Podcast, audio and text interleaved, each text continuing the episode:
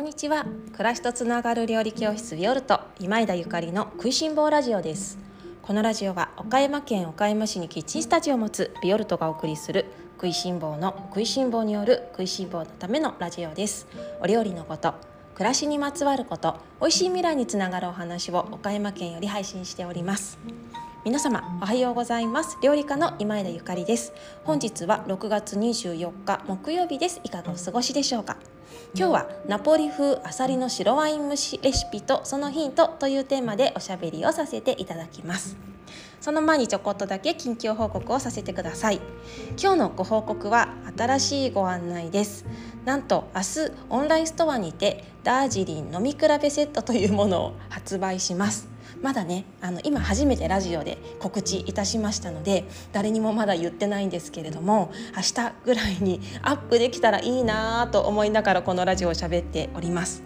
これはねすごいとっても楽しいご提案なんですけれども、えーと、料理教室ビオルトでお世話になっている紅茶屋さんのコンパスさんをコンパスというあの紅茶の会社があるんですねこちらは岐阜の多治見に本社があってで上野さんという女性の方がね社長さんで美味しい美味しいインドの紅茶を日本に輸入して広めてくださってるんですけれどもそのコンパス社のね紅茶を岡山でじわりじわりと広めてくださってる方がまたあのいらっしゃって岡田百合子さんっていらっしゃるんですけれども私は彼女からあの紅茶を買ってるのね。でそんなに紅茶は詳しくなかったんですがこのねあの食いしん坊ラジオでも結構紅茶のお話をさせていただいているんですがこれは本当に私が岡田百合子さんにあの出会ってねで紅茶のことを教えていただいて私もかなりたくさん飲んでであ美味しい紅茶ってこういうものなんだなとか紅茶の楽しみ方ってあのこういう風にするとなんか自然とね暮らしに馴染むなとか楽しいなっていうのを感じておりましてでだんだんねあの味が分かるようになってきたので最近飲み比べなんかちょっとあのかっこつけたことをしております。で今ねダージリンインドではねダージリンとかアッサムとかそれからニルギリとかね地域によってお茶に名前がついておりましてで、まあ、皆様ダージリンティーって聞いたことがあると思うんですけれどもそのインドのダージリン地方で作られたさまざまなダージリンが日本にやってきていてねでそのダージリンを飲み比べ一緒にしないっていうご提案なんです。えー、っと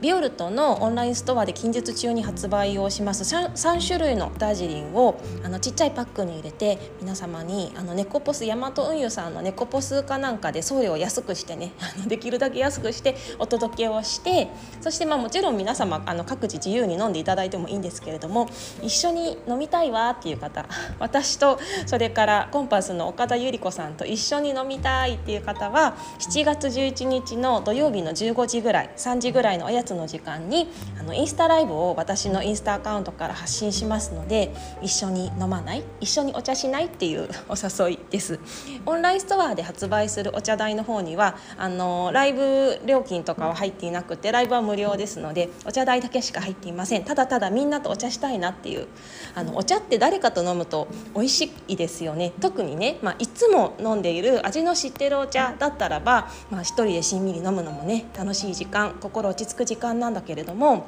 初めて飲むお茶とかなんかこのお茶どんな香りなんだろうどんな味わいなんだろうってドキドキするような一口目って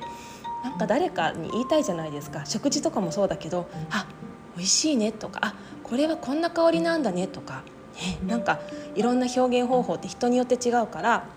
お友達と一緒に飲んでたりすると自分にはねあの思いもよらなかったそのなんて言葉の表現とかね感じ方とかが出てきたりとかしていやーなんか友達と飲むお茶って最高に面白い楽しいんですよね。で私もそんな時間が大好きなんですけれども私もこのダージリンのあのいろいろな紅茶の茶葉が日本に届いて1人で飲むのすごいもったいないしゆり子さんと一緒に飲みたいねって言ってたんですけどいやなんならみんなで飲むっていうもうこのねあの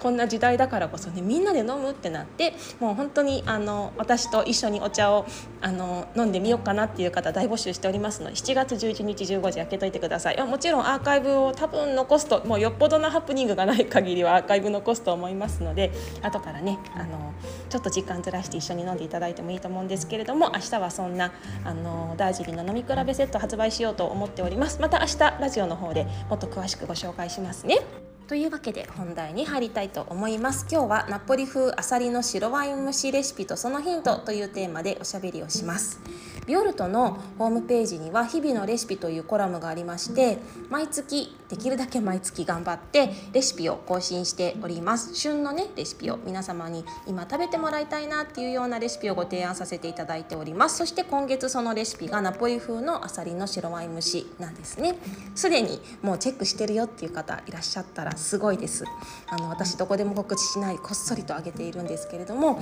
あのすでに見てくださってる方がいらっしゃったらありがとうございます。ただいまあただいまっていうか先月ですね。先月はコーヒーゼリーフルフルコーヒーゼリーのレシピを掲載させていただいてでせっかくだからじゃあ私がいつもいただいているコーヒー豆をねあの販売させてくださいっていうことで販売をさせていただいたんですけれどももう本当に思いもあのよらないぐらいのたくさんの方にコーヒーゼリーを作っていただいてまたコーヒーを買っていただいてもう本当感無量の1ヶ月でしたそして今月はあのその感謝を込めてまた今度はナポリ風のあさりの白ワイン蒸しのレシピを、えー、ご公開させていただいてるんですけど、まあ、こちらは何も販売しませんので皆様ご近所で新鮮な材料をね手に入れて作っていただけたらと思います。で、えっと、今日はねせっかくなので、まあ、お料理のレシピについてはホームページの方を見ていただけましたら動画もねありますのできっとちゃんと理解してあの美味しいものを作っていただけると思うんですけれどもせっかくなので、まあ、ナポリに行った時の話とかこのあさりのレシピのポイントなんかをラジオではおしゃべりしたいなと思っています。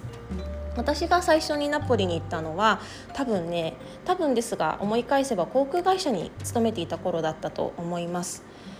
うんローマに最初はローマを回り始めてローマの美味しいレストランとかローマの近郊でマンマたちにお料理を習ったりとか遺跡に行ったり美術館に行ったりとかいろいろ回ってでローマだんだん慣れてきたなと思って多分足を伸ばして電車で行ったかなナポリに行ったんですね。ナポリはうんと電車でもローマから行けるし飛行機でもちょっとサクッと行けるようなあの南イタリアの、ね、港町なんですけれども有名なところで言えば皆さんもご存知の通りナポリピザ、ね、あのピザの町ですね。あのもちもちカリカリの香ばしいあのピザの町だったりとかそれから私がナポリに行った時に観光で行ったのはアマルフィ海岸とかねソレントとかねあのカンツォーネン歌がすごく有名ですけれども本当にあの私たち日本人が考えるザ・イタリアみたいなところ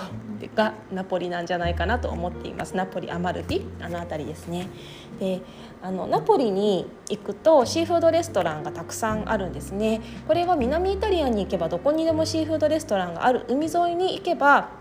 もちろんシーフードレストランはあるんですけれどもでもねあの結構海沿いからもう車で1時間も内陸に入るとイタリアではあんまりシーフード食べないんですよね。これ私すごく驚いたことなんですけれども日本って海から1時間内陸に入っても結構新鮮な魚介類手に入るじゃないなんならお刺身とかだって全然食べられるじゃないですかでもね海外ってこれはイタリアだけじゃないんですがそもそもねそんなに魚の鮮度を保とうと思ってないですよねだからその漁師さんが魚を取って市場に並べられて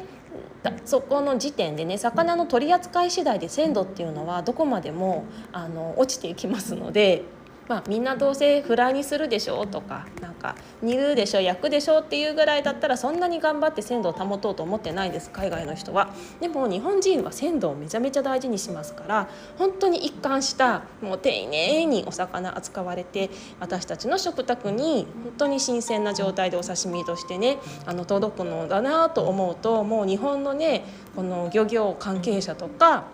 流通の皆様には頭が下がるなって私たちがこうやって美味しい新鮮なお魚が食べられるっていうのはもうその方々のねもうなんか本当に大いなる努力があってからこそあったあるからこそなんだなって海外に行くとすごく思うんです。でそんなナポリの港町なんですけれども、えーと、お魚をまあ生で日本みたいに食べることはありませんで、まあ、ほぼありませんで、えーと、大体はま加熱して蒸したりとか、まあ、白ワイン蒸しにしてたりとかオイルで、えー、煮たりとか焼いたりとかフライにしたりするようなお料理がすごく多いんですね。で中でも私がナポリといえばナポリのシーフード料理で一番思い出すものはアサリの、まあ、白ワイン蒸しですイタリア語ではアサリのことをボンゴレなんて言いますが、まあ、スパゲッティボンゴレとかねあの日本でも言ったりしますね。で白ワイン蒸しなんですけれどもイタリアのね南イタリアのこのナポリ地域のボンゴレスパゲッティには特徴がありましてえー、っとねボンゴレビアンコとかボンゴレロッソとかあのボンゴレ料理の後にね色の名前がつくことがあるんですけどもだからボンゴレビアンコって言ったら白ワイン蒸しですね。白い状態のボンゴレの料理。ボンゴレロッソって言ったら赤い料理のボンゴレ料理なので、まあ、トマトを絡めたようなトマトソースのボンゴレ料理かな。そしてあのこのナポリの地域のボンゴレ料理はねビアンコでもロッソでもなくてマッキアータっていうんですよ。マッキアータっていうのはシミがついたっていう意味なんですけれども一体どういう意味かっていうとどういうお料理かっていうとねその白ワイン蒸しのあさりの白ワイン蒸しのお料理の中に点点点って赤赤い点がついていくんですね。でその赤い点っていうのはまさしくミニトマトなんですけれどもミニトマトがポンポンポンって散らばって入っているのがナポリ風のボンゴレの白ワイン蒸しです。白ワイン蒸しのお料理。今回ビオルトの日々のレシピでご紹介しているものもミニトマトをちょこんと入れたものなんですけれどもミニトマトの水煮のようなものが手に入る方はそれでもいいですしそれからこれからだんだんねトマトが旬に入っていきますので市場やスーパーマーケットで見つけた美味しいミニトマトをポイッと入れて加熱していただいても美味しいです。トマトが入ることでうま、みと甘みとほのかな酸味が入ってねすっごく美味しいんですね。なので私は、えー、ボンゴレ、まあ、アサリのワイン蒸しを作る時はだいたいトマトを入れることが多いのかなと思います。でポイントなんですけれどもあのねもう何はともあれニンニクを焦がさないことですね。これはイタリア料理のもう基本中の基本なんですけれどもニンニクを焦がさない。つまりオリーブオイルをフライパンに入れてニンニクのスライスでも、まあ、みじん切りでもいいんですけれどもそれをお鍋に入れてね油と合わせた時にニンニクをね優しく温めてあげることがとっても大事なのね。ここで少しでもニンニクにあのニンニクが焦げてしまうと一気に全てが苦くなってしまってもうねせっかくの美味しいボンゴレがもうちょっとニンニクを焦がしただけで台無しになります。これは断言します。なので絶対にニンニクを焦がさないことです。たまにレストランとかに行くとちょっと香ばしいきつね色になったニンニクをお料理とお料理で出されるあのお店もあるんですけれども基本的にはねあの家庭でいただくイタリア家庭料理っていうのはニンニクは焦がさないっていうのは鉄則です。あのあちょっと焦がしちゃってるわっていう方は是非ね次作る時にニンニク焦がさないで優しく温めるイメージで作ってみてほしいなと思います味わいが全然違いますそれから、えっと、もう一つのポイントはさっき言ったようにミニトマトを入れることですね。水煮のミニトマトでもいいです。しそれから生のトマトでもいいです。大事なことはこれはマッキアマキアータというね点点点ってトマトのシミがつくような可愛らしいお料理なので決してトマトのピューレを入れたりトマトソースを入れるっていう感覚ではないんですねアクセントですトマトのソースを入れてしまったらボンゴレロッソになってしまうのでボンゴレマッキアータにするには点点点ってちょこっとだけアクセントにトマトを入れてあげるのがポイントです。そして最後にハーブをね忘れずに南南イタリアのハーブはいろいろあるんですけれどもおすすめはバジルとかイタリアンパセリとかオレガノですかね。まあ今はイタリアンパセリだんだんちょっと旬が過ぎてしまい始めていますので我が家のねお庭のイタリアンパセリももう花が咲いてもうちょこっとしか残っていないのでこれからはバジルとかオレガノがいいんじゃないかなと思います。是非入れてください。そして、えー、ワインワイン蒸しを作ったならばそれでねスパゲッティを茹でて絡めてあげたらそれはもう本当にスパゲッティになります。ボンゴレスパゲッティになりますしそれからあのガーリックトーストみたいなもののと一緒に食べてそのお汁っていうのかな？ボンゴレが出したソースをパンにねこうやって浸しながら食べるのも最高に美味しいしそれからふかしたじゃがいもをその周りに置いてそのボンゴレから出てきたエキスをじゃがいもに吸わせて食べるっていうのもすごくおすすめです。ボンゴレのあのエキスがね美味しいエキスが作ることによって出てきますのでスパゲッティを準備していただくかそれともパンを準備していただくかふかしたじゃがいもを準備してどれか3つのどれかで一緒に楽しんでいただけたら美味しいなとイタリアのまさにイタリアの風があのお口の中に吹くんじゃないかなと思っております。皆様これからねあさり旬ですのでぜひお試ししてみてください。作ったらぜひインスタとかツイッターで教えてくださいね。それでは皆様今日も美味しい一日をお過ごしください。暮らしとつながる料理教室ビオルト今枝ゆかりでした。